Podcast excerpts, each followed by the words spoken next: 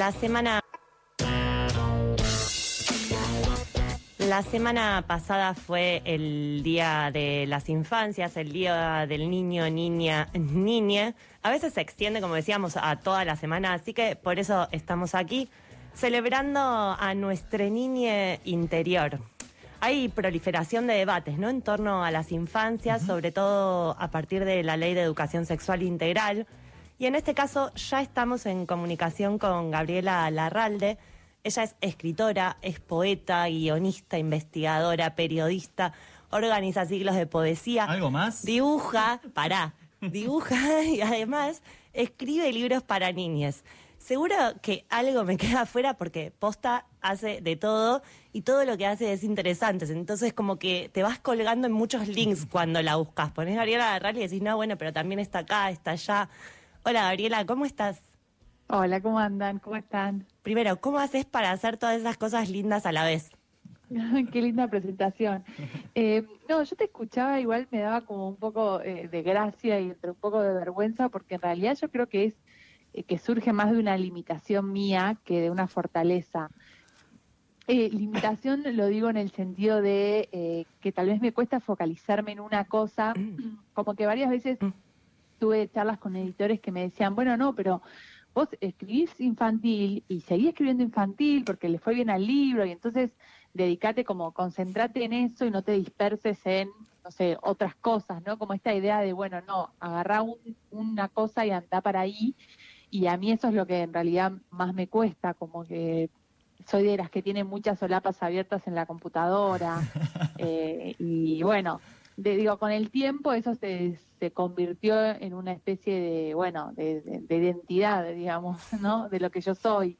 Este, por eso como varios vértices, pero bueno, muchas veces sí me tengo que estar explicando o, o por ejemplo, tengo distintos currículums según quién me llame o, o dónde tenga que presentar, si es una, qué sé yo, una clase para Lomas de Zamora, eh, la universidad, bueno, no importa mucho si soy la guionista de Monzón y es como mi pata más de investigadora, y si en realidad me llaman por algún laburo de guion, entonces ahí sí cuento lo que hago más de guionista, bueno, como estas cosas, que igualmente también yo creo que quienes nos dedicamos a, la escritura, este, muchas veces tenemos varios frentes, ¿no? Porque digo, para vivir hacemos docencia y hacemos también, ¿no? Una escritura que a veces es para periodismo, a veces es para publicidad, a veces para, para serie o cine como hago yo. ¿No? O para teatro también a otros. Eh, bueno, también tiene que ver con ser eh, escritora o escribir en, en Argentina, ¿no? Como que necesitas muchos trabajos. Está buenísimo y en la búsqueda tiene suma coherencia, eso te decimos al menos acá de parte del equipo de la revancha eh, no sé si hace falta especializarse así como un montón a fondo. Sí, a mí algo que me dejó muy tranquila una vez fue una charla que tuve con Gaby Cabezón Cámara, que la adoro, y un día charlando ella me dijo algo como, en realidad eh, lo que hay que pensar siempre es la obra de la persona, y la obra, como así, con un nombre grande y en mayúscula, no es el libro que acaba de publicar, sino es que cuando vos agarras todos sus libros o todo el recorrido que hizo, y todo eso es su obra, que es básicamente lo que por ahí uno dijo, ¿no? O, quiso decir en, en, el paso por, por este mundo, si querés, por esta vida. Y en ese sentido, cuando vos agarrás, bueno, mi libro infantil, el último libro de poemas, el que sale ahora, mi trabajo en Monzón, a qué, qué cosas investigo yo, todo eso, eh, digamos, sí tiene, como decís vos, es un universo compartido, digamos, como que se habla, digamos. De una. De una. Bueno, decíamos que la excusa de esta entrevista es el Día de las Infancias y si hay un segmento de la literatura muy prolífico es el de la literatura infantil y juvenil.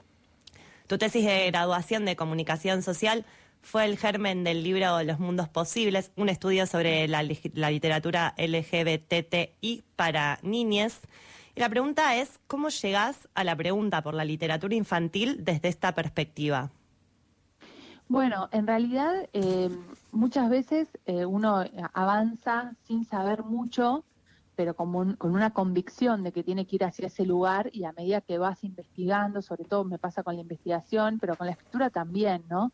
Como que comienza una pregunta eh, y no sabes bien por qué, pero la seguís y en el camino de seguir esa pregunta es que empiezan a aparecer muchas respuestas y entonces yo lo que te voy a decir ahora eh, es como muy obvio, pero a mí me llevó muchos años darme cuenta porque yo estaba investigando eso. A mí me gustaba mucho la literatura para las infancias. Eh, estábamos justo en un momento en donde había salido la ley de matrimonio igualitario, la ley de identidad de género, ya existía la ley de educación sexual integral y empecé a preguntarme, bueno, ¿qué pasaba con esos arreglos que ya existían de hecho? qué sé yo, dos papás que tenían un hijo, eh, ¿no? Eh, sí se traducían en los productos culturales, en los libros, en las series, en los dibujos animados. Y bueno, empecé ese camino, digamos, siempre centrada en la literatura. Y eh, a medida que empecé a investigar, me empecé a preguntar cuáles eran mis libros preferidos de chica. los fui, los busqué en un depósito que mi vieja había dejado ahí, unas cosas, y encontré Historia de un primer fin de semana, que es la historia eh, es un libro de Silvia Schuher del 88. Eh, es la historia de un papá y una mamá que se divorcian y sus dos hijas empiezan a pasar algunos días con la mamá y otros con el papá. Eh, la ley de divorcio vincular en Argentina es del 87. Yo soy del 85 y justamente en el 87, dos años después de que yo nací, mis papás se divorciaron.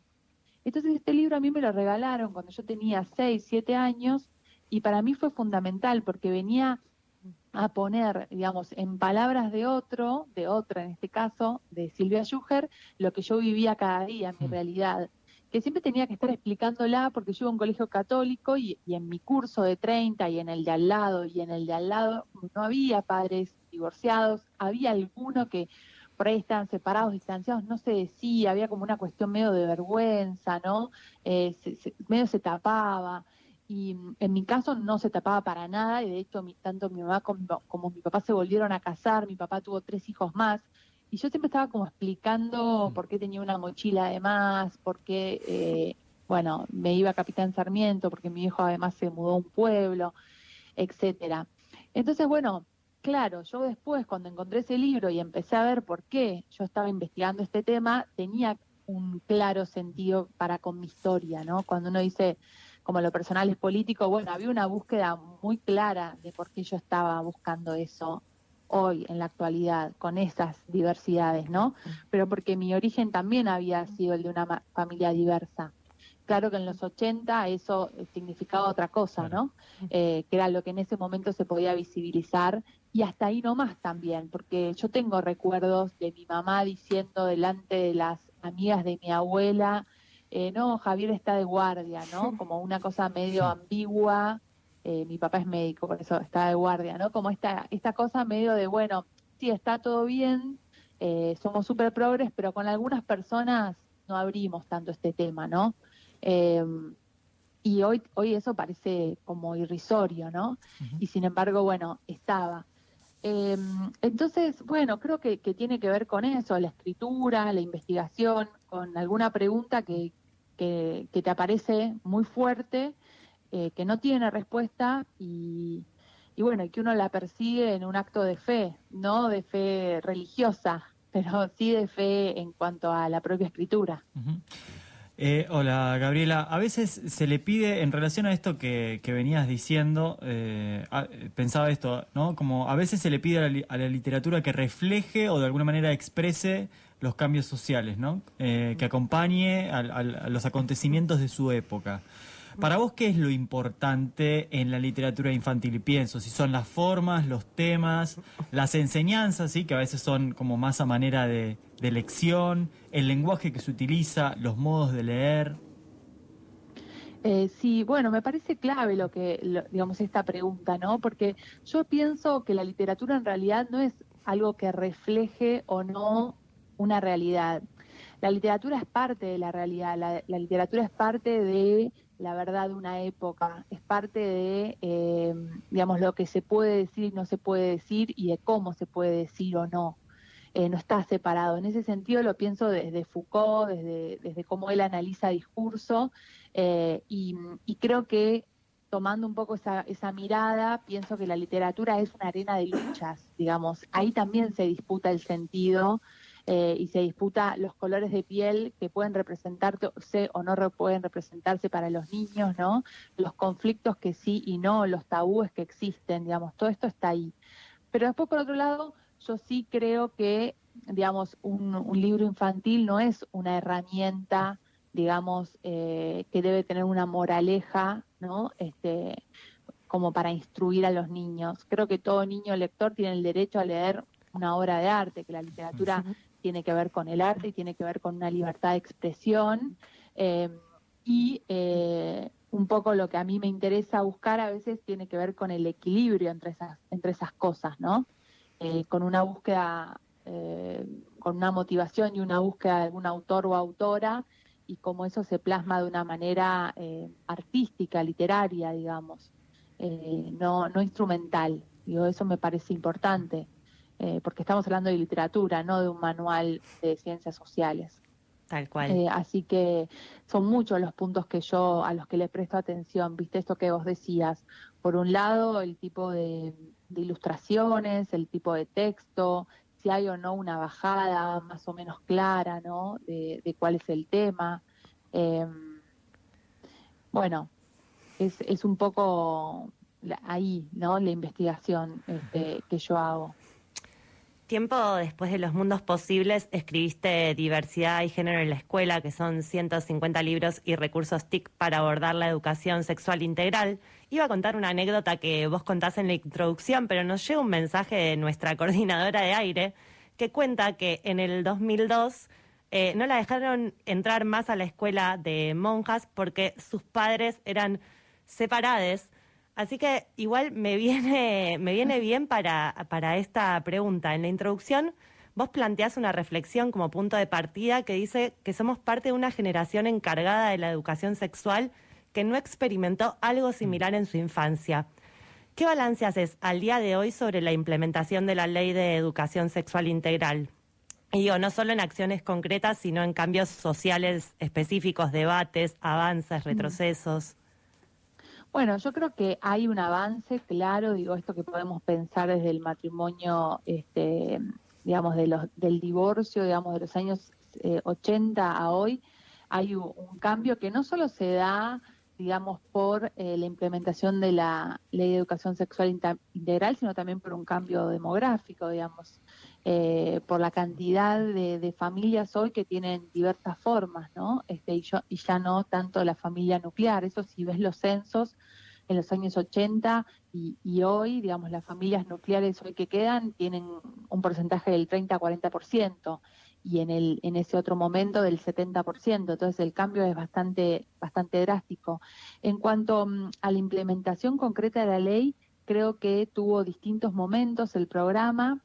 Eh, y que tienen que ver, siempre están atados con los cambios de gobierno, con decisiones políticas y con presupuesto, ¿no? Porque esto es así, digamos, la ley existe y, mm, y, digamos, y va a seguir existiendo, pero necesita de una voluntad política y de un presupuesto y de supervisiones para eh, que se lleve adelante.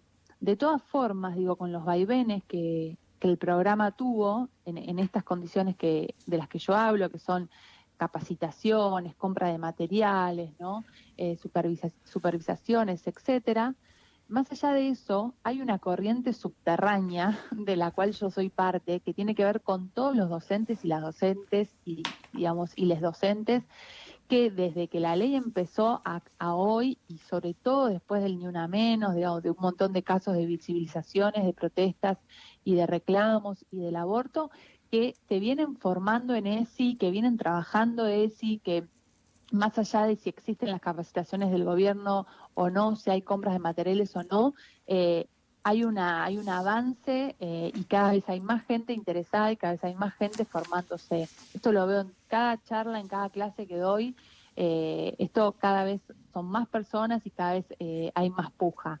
Entonces, bueno, yo creo que es súper interesante y que es muy bueno que, digamos, que la ley haya tenido este empuje por fuera de lo formal. De todas formas, creo que es imprescindible un gobierno con, digamos, con una decisión política clara de instrumentar el programa y que fue muy difícil en los últimos dos años por eh, la misma pandemia, por el mismo encierro, por la no presencialidad, porque las clases virtuales en relación específicamente a la ley ESI no son iguales. No es igual que el cuerpo esté presente a que no esté presente.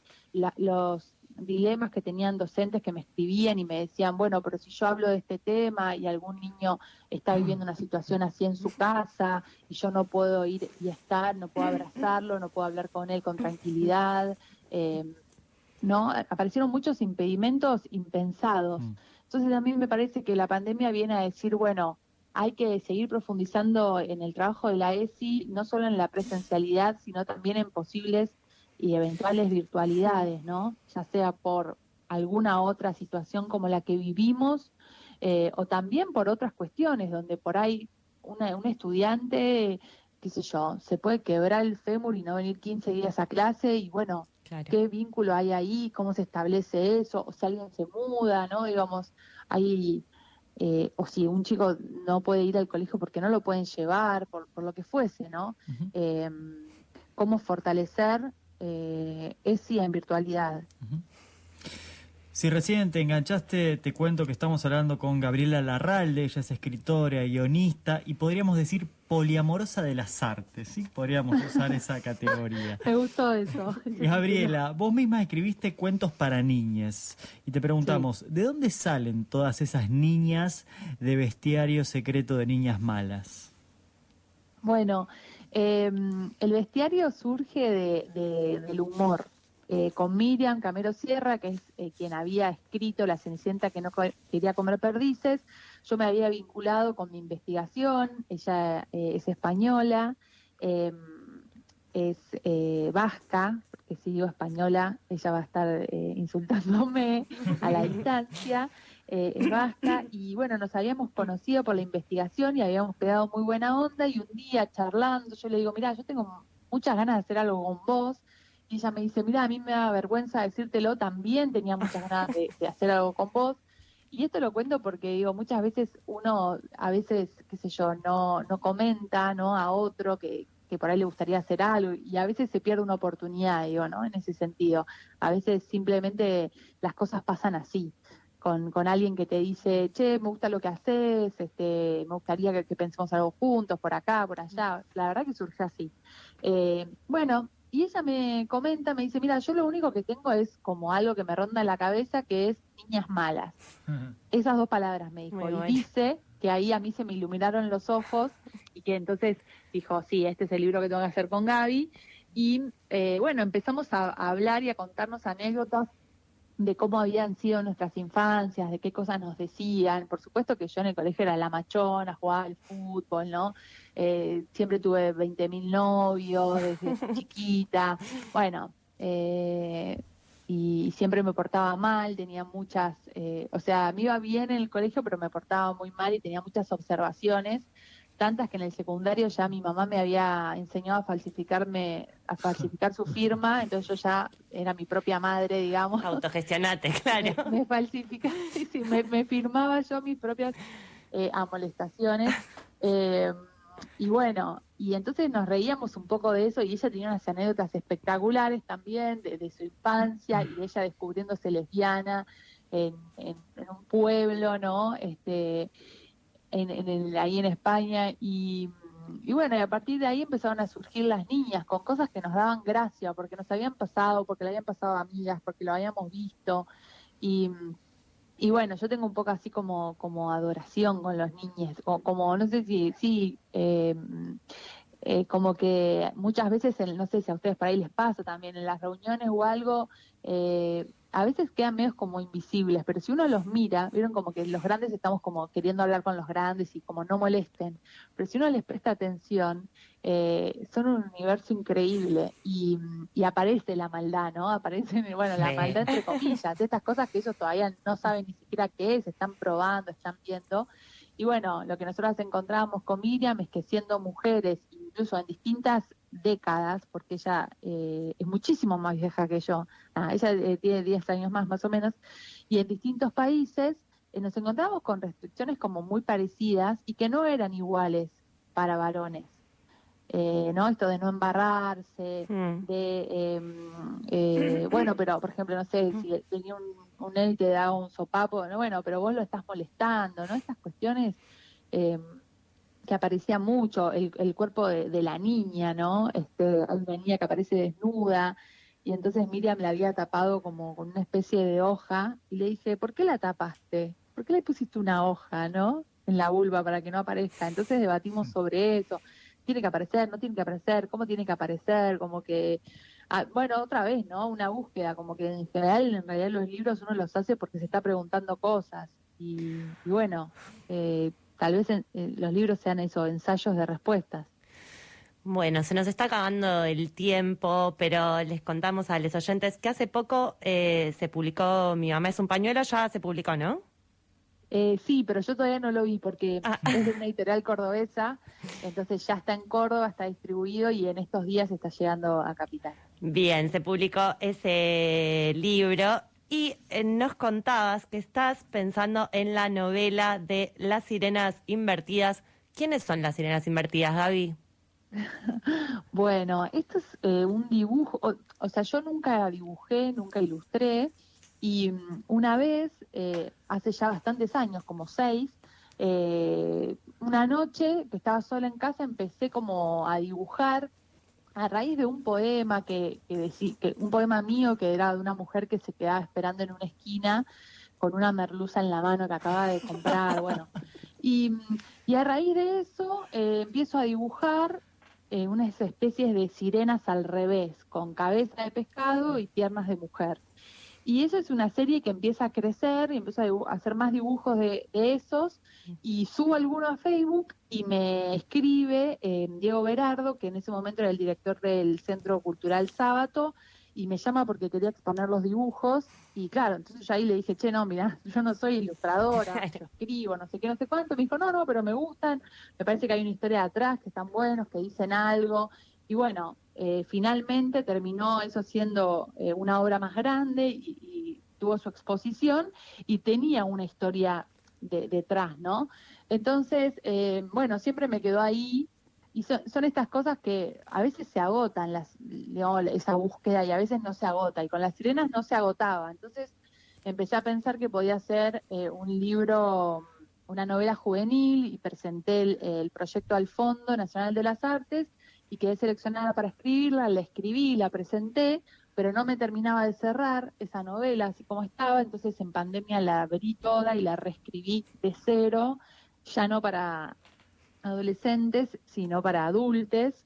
Y, y bueno, y ahora tengo, tengo esa novela, ya un primer borrador y, y ahí estoy. Por ahora se llama La India Sirena. Bueno, la esperamos con ansias. Eh, te agradecemos mucho esta charla, Gaby. Gracias a ustedes. Un cariño a todos los oyentes y les oyentes de la tribu. Un beso. Besos. La pasada fue el Día de las Infancias, el Día del Niño, Niña, Niñe. A veces se extiende, como decíamos, a toda la semana, así que por eso estamos aquí celebrando a nuestra niña interior. Hay proliferación de debates, ¿no? En torno a las infancias, sobre todo a partir de la Ley de Educación Sexual Integral. Y en este caso ya estamos en comunicación con Gabriela Larralde. Ella es escritora, es poeta, guionista, investigadora, periodista, organiza siglos de poesía. ¿Algo más? Dibuja, pará, dibuja y además escribe libros para niñas. Seguro que algo me queda afuera porque Posta hace de todo y todo lo que hace es interesante. Entonces como que te vas colgando en muchos links cuando la buscas. Pones Gabriela Larral y decís, no, bueno, pero también está acá, está allá. Hola Gabriela, ¿cómo estás? Hola, ¿cómo andan? ¿Cómo están? Primero, ¿cómo haces para hacer todas esas cosas lindas a la vez? Qué linda presentación. Eh, no, yo te escuchaba, igual me daba como un poco eh, de gracia y entre un poco de vergüenza, porque en realidad yo creo que es eh, que surge más de una limitación mía que de una fortaleza. Eh, limitación lo digo en el sentido de que tal vez me cuesta focalizarme en una cosa, como que varias veces tuve charlas con editores que me decían, bueno, no, pero vos escribís infantil y seguís escribiendo infantil porque le fue bien al libro y entonces dedicate como, concentrate en eso y no te disperses en no sé, otras cosas, ¿no? Como esta idea de, bueno, no, agarrar una cosa y anda para ahí. Y a mí eso es lo que en realidad más me cuesta, como que soy de las que tienen muchas solapas abiertas en la computadora. Eh, y bueno, digo, con el tiempo eso se, se convirtió en una especie de, bueno, de, identidad, digamos, ¿no? De lo que yo soy.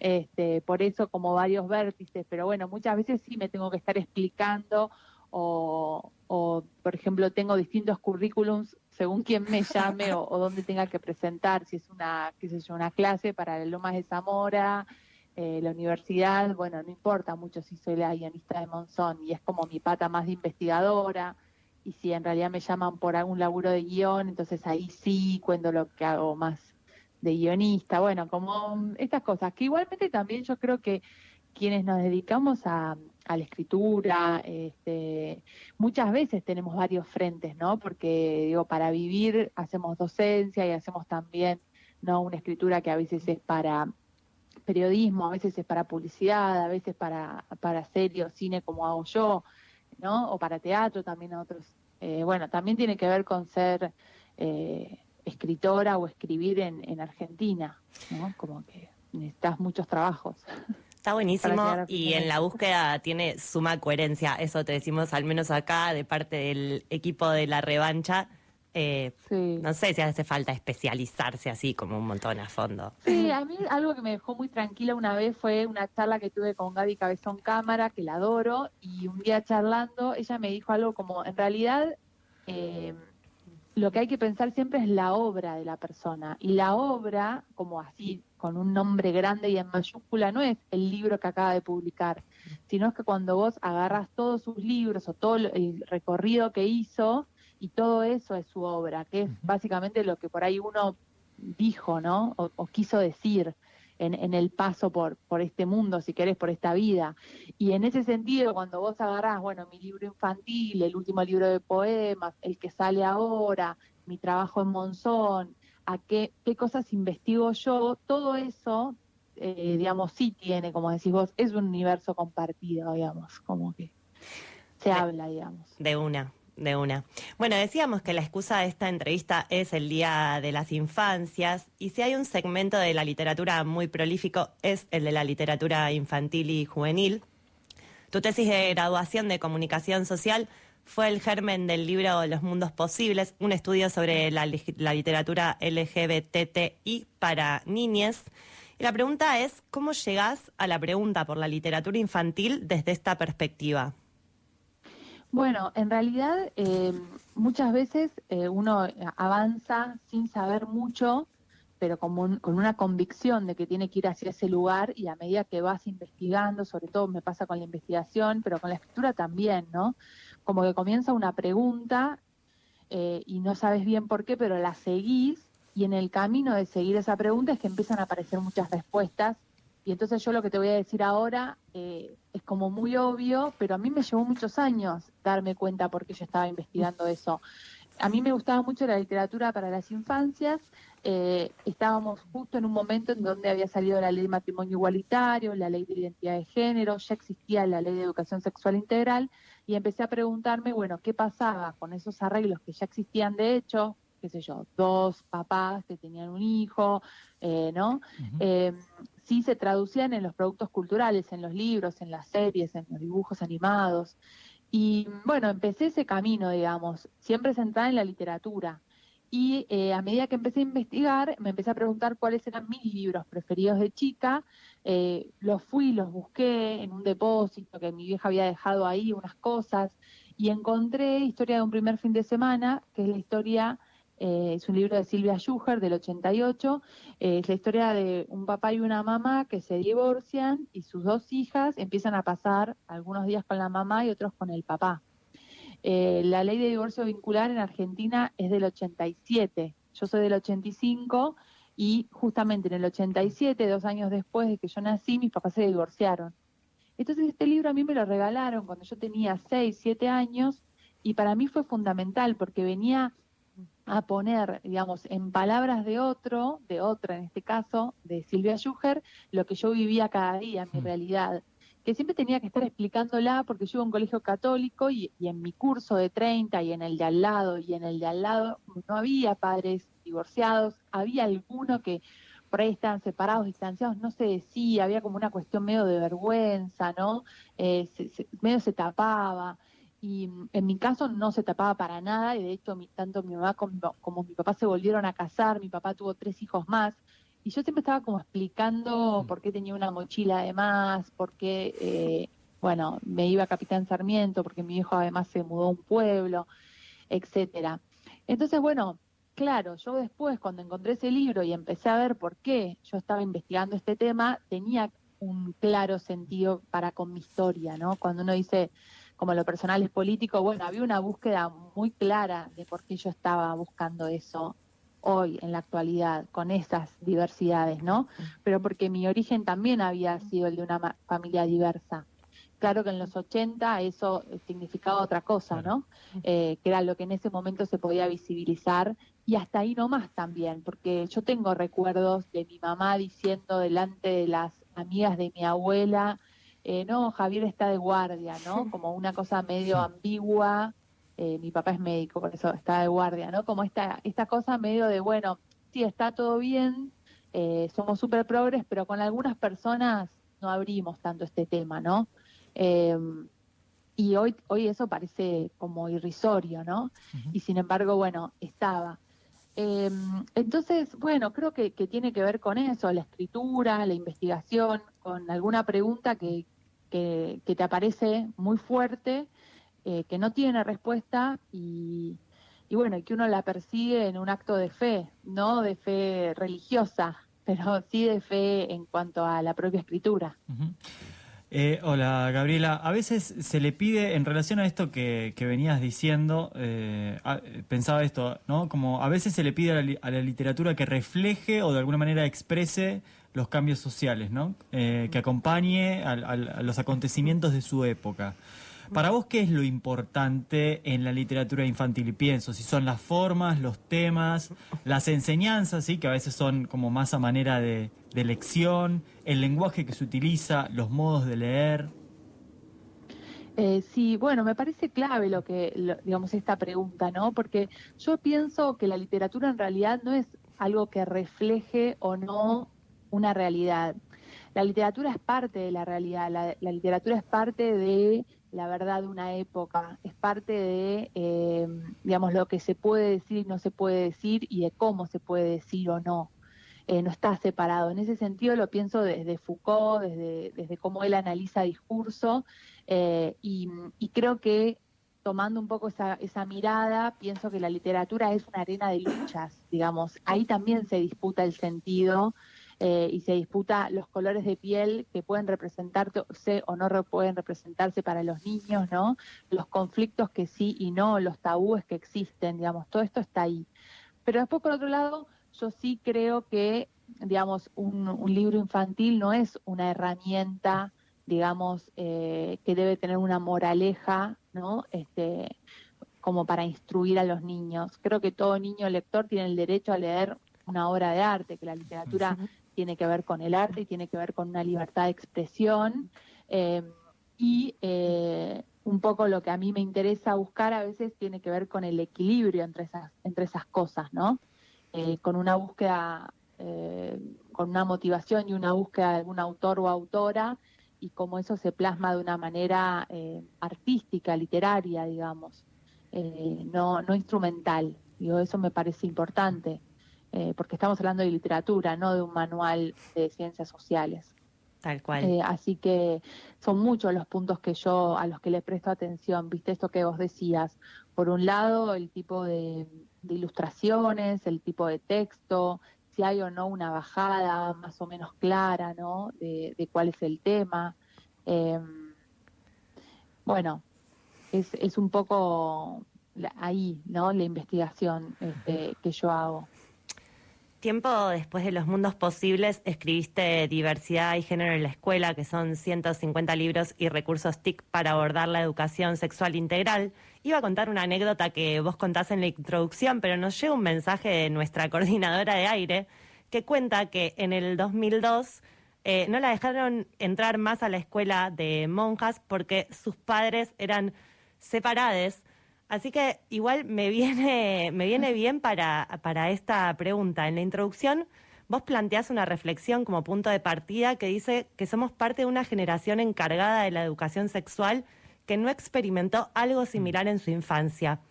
¿Qué balance haces al día de hoy sobre la implementación de la ley de educación sexual integral? Y digo, no solo en acciones concretas, sino en cambios sociales específicos, debates, avances, mm. retrocesos. Bueno, yo creo que hay un avance claro, digo, esto que podemos pensar desde el matrimonio, este, digamos, de los, del divorcio, digamos, de los años 80 eh, a hoy, hay un, cambio que no solo se da digamos, por eh, la implementación de la ley de educación sexual integral, sino también por un cambio demográfico, digamos, eh, por la cantidad de, familias hoy que tienen diversas formas, ¿no? Este, y, y ya no tanto la familia nuclear. Eso si ves los censos en los años 80 y, y hoy, digamos, las familias nucleares hoy que quedan tienen un porcentaje del 30-40% y en, el, en ese otro momento del 70%. Entonces el cambio es bastante, bastante drástico. En cuanto mm, a la implementación concreta de la ley, creo que tuvo distintos momentos el programa eh, y que tienen que ver, siempre están atados con los cambios de gobierno, con decisiones políticas y con presupuesto, ¿no? Porque esto es así, digamos, la ley existe y... Mm, y, digamos, y va a seguir existiendo, pero necesita de una voluntad política y de un presupuesto y de supervisiones para eh, que se lleve adelante. De todas formas, digo, con los vaivenes que, el programa tuvo en, estas condiciones que, de las que yo hablo, que son capacitaciones, compra de materiales, ¿no? Eh, supervisaciones, etcétera, más allá de eso, hay una corriente subterránea de la cual yo soy parte, que tiene que ver con todos los docentes y las docentes y, digamos, y les docentes, que desde que la ley empezó a, hoy y sobre todo después del ni una menos, digamos, de un montón de casos de visibilizaciones, de protestas y de reclamos y del aborto, que se vienen formando en ESI, que vienen trabajando ESI, que más allá de si existen las capacitaciones del gobierno o no, si hay compras de materiales o no, eh, hay una hay un avance eh, y cada vez hay más gente interesada y cada vez hay más gente formándose. Esto lo veo en cada charla, en cada clase que doy. Eh, esto cada vez son más personas y cada vez hay más puja. Entonces, bueno, yo creo que es súper interesante y que es muy bueno que digamos que la ley haya tenido este empuje por fuera de lo formal. De todas formas, creo que es imprescindible un gobierno con, digamos, con una decisión política clara de instrumentar el programa y que fue muy difícil en los últimos dos años por eh, la misma pandemia, por el mismo encierro, por la no presencialidad, porque las clases virtuales en relación específicamente a la ley ESI no son iguales, no es igual que el cuerpo esté presente a que no esté presente, los dilemas que tenían docentes que me escribían y me decían, bueno, pero si yo hablo de este tema y algún niño está viviendo una situación así en su casa y yo no puedo ir y estar, no puedo abrazarlo, no puedo hablar con él con tranquilidad, eh, ¿no? Aparecieron muchos impedimentos impensados. Mm. Entonces a mí me parece que la pandemia viene a decir, bueno, hay que seguir profundizando en el trabajo de la ESI, no solo en la presencialidad, sino también en posibles y eventuales virtualidades, ¿no? Ya sea por alguna otra situación como la que vivimos eh, o también por otras cuestiones donde por ahí una, un estudiante, qué sé yo, se puede quebrar el fémur y no venir 15 días a clase y bueno, qué vínculo hay ahí, cómo se establece eso, o si alguien se muda, ¿no? Digamos, hay... Eh, o si un chico no puede ir al colegio porque no lo pueden llevar, por, por lo que fuese, ¿no? eh, cómo fortalecer eh, es sí en virtualidad. Si recién te enganchaste, te cuento que estamos hablando con Gabriela Larralde, ella es escritora, guionista y podríamos decir poliamorosa de las artes, ¿sí? Podríamos usar esa categoría. Me gustó eso. Gabriela, vos misma escribiste cuentos para niñas y te preguntamos, ¿de dónde salen todas esas niñas de bestiario secreto de niñas malas? Bueno, eh, el bestiario surge de, del humor. eh, con Miriam Camero Sierra, que es eh, quien había escrito La Cenicienta que no quería comer perdices.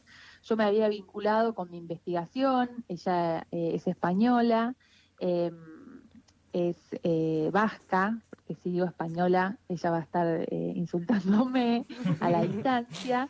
Es vasca y bueno, nos habíamos conocido por la investigación y habíamos pegado muy buena onda y un día charlando yo le digo, mira, yo tengo muchas ganas de hacer algo con vos, y ella me dice, mira, a mí me da vergüenza decírtelo, también tenía muchas ganas de, hacer algo con vos. Y esto lo cuento porque digo, muchas veces uno, a veces, qué sé yo, no, no comenta, ¿no? A otro que, que por ahí le gustaría hacer algo y a veces se pierde una oportunidad, digo, ¿no? En ese sentido.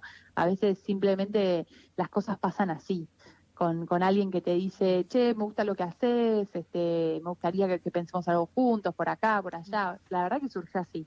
Eh, bueno, y ella me comenta, me dice, mira, yo lo único que tengo es como algo que me ronda en la cabeza, que es niñas malas. Esas dos palabras me dijo. Y dice que ahí a mí se me iluminaron los ojos y que entonces dijo, sí, este es el libro que tengo que hacer con Gaby. Y eh, bueno, empezamos a, hablar y a contarnos anécdotas de cómo habían sido nuestras infancias, de qué cosas nos decían. Por supuesto que yo en el colegio era la machona, jugaba al fútbol, ¿no? Eh, siempre tuve 20.000 novios desde chiquita. Bueno, eh, y siempre me portaba mal, tenía muchas, eh, o sea, me iba bien en el colegio, pero me portaba muy mal y tenía muchas observaciones tantas que en el secundario ya mi mamá me había enseñado a falsificarme, a falsificar su firma, entonces yo ya era mi propia madre, digamos. Autogestionate, claro. Me, falsificaba, sí, me, firmaba yo mis propias eh, amolestaciones. Eh, y bueno, y entonces nos reíamos un poco de eso y ella tenía unas anécdotas espectaculares también de, su infancia y de ella descubriéndose lesbiana en, en, en un pueblo, ¿no? Este, en, ahí en España y, bueno, y a partir de ahí empezaron a surgir las niñas con cosas que nos daban gracia, porque nos habían pasado, porque le habían pasado a amigas, porque lo habíamos visto. Y, y bueno, yo tengo un poco así como, como adoración con los niños, o como, no sé si, sí, eh, eh, como que muchas veces, no sé si a ustedes por ahí les pasa también, en las reuniones o algo, eh, a veces quedan medios como invisibles, pero si uno los mira, vieron como que los grandes estamos como queriendo hablar con los grandes y como no molesten, pero si uno les presta atención, eh, son un universo increíble y, aparece la maldad, ¿no? Aparece, bueno, la maldad entre comillas, de estas cosas que ellos todavía no saben ni siquiera qué es, están probando, están viendo. Y bueno, lo que nosotros encontrábamos con Miriam es que siendo mujeres, incluso en distintas décadas, porque ella eh, es muchísimo más vieja que yo, ah, ella eh, tiene 10 años más más o menos, y en distintos países eh, nos encontramos con restricciones como muy parecidas y que no eran iguales para varones.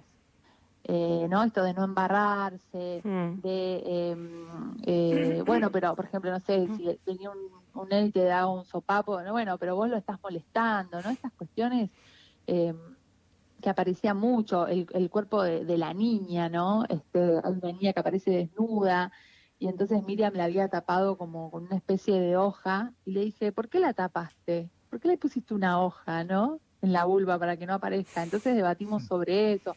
¿Tiene que aparecer? ¿No tiene que aparecer? ¿Cómo tiene que aparecer? Como que ah, bueno, otra vez, ¿no? Una búsqueda, como que en general, en realidad los libros uno los hace porque se está preguntando cosas. Y, y bueno, eh, tal vez los libros sean eso, ensayos de respuestas. Bueno, se nos está acabando el tiempo, pero les contamos a los oyentes que hace poco eh, se publicó Mi mamá es un pañuelo, ya se publicó, ¿no?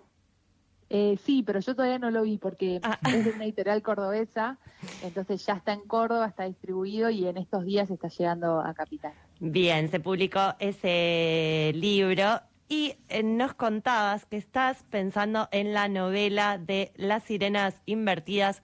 ¿Quiénes son las Sirenas Invertidas, Gaby? bueno, esto es eh, un dibujo, o, sea, yo nunca dibujé, nunca ilustré, y mm, una vez, eh, hace ya bastantes años, como seis, una noche que estaba sola en casa, empecé como a dibujar a raíz de un poema que, que, un poema mío que era de una mujer que se quedaba esperando en una esquina con una merluza en la mano que acaba de comprar, bueno. Y, a raíz de eso eh, empiezo a dibujar eh, unas especies de sirenas al revés, con cabeza de pescado y piernas de mujer. Y eso es una serie que empieza a crecer y empieza a, hacer más dibujos de, esos. Y subo alguno a Facebook y me escribe eh, Diego Berardo, que en ese momento era el director del Centro Cultural Sábato, y me llama porque quería exponer los dibujos. Y claro, entonces yo ahí le dije, che, no, mira, yo no soy ilustradora, yo escribo, no sé qué, no sé cuánto, me dijo, no, no, pero me gustan, me parece que hay una historia atrás, que están buenos, que dicen algo, y bueno, eh, finalmente terminó eso siendo eh, una obra más grande y, tuvo su exposición y tenía una historia detrás, ¿no? Entonces, eh, bueno, siempre me quedó ahí y son, estas cosas que a veces se agotan, las, esa búsqueda, y a veces no se agota. Y con las sirenas no se agotaba. Entonces empecé a pensar que podía ser un libro, una novela juvenil, y presenté el, proyecto al Fondo Nacional de las Artes y quedé seleccionada para escribirla, la escribí, la presenté, pero no me terminaba de cerrar esa novela así como estaba, entonces en pandemia la abrí toda y la reescribí de cero, ya no para adolescentes, sino para adultos. Y, bueno, y ahora tengo, tengo esa novela, ya un primer borrador y, ahí estoy. Por ahora se llama La India Sirena. Bueno, la esperamos con ansias. Eh, te agradecemos mucho esta charla, Gaby. Gracias a ustedes. Un cariño a todos los oyentes y les oyentes de la tribu. Un beso.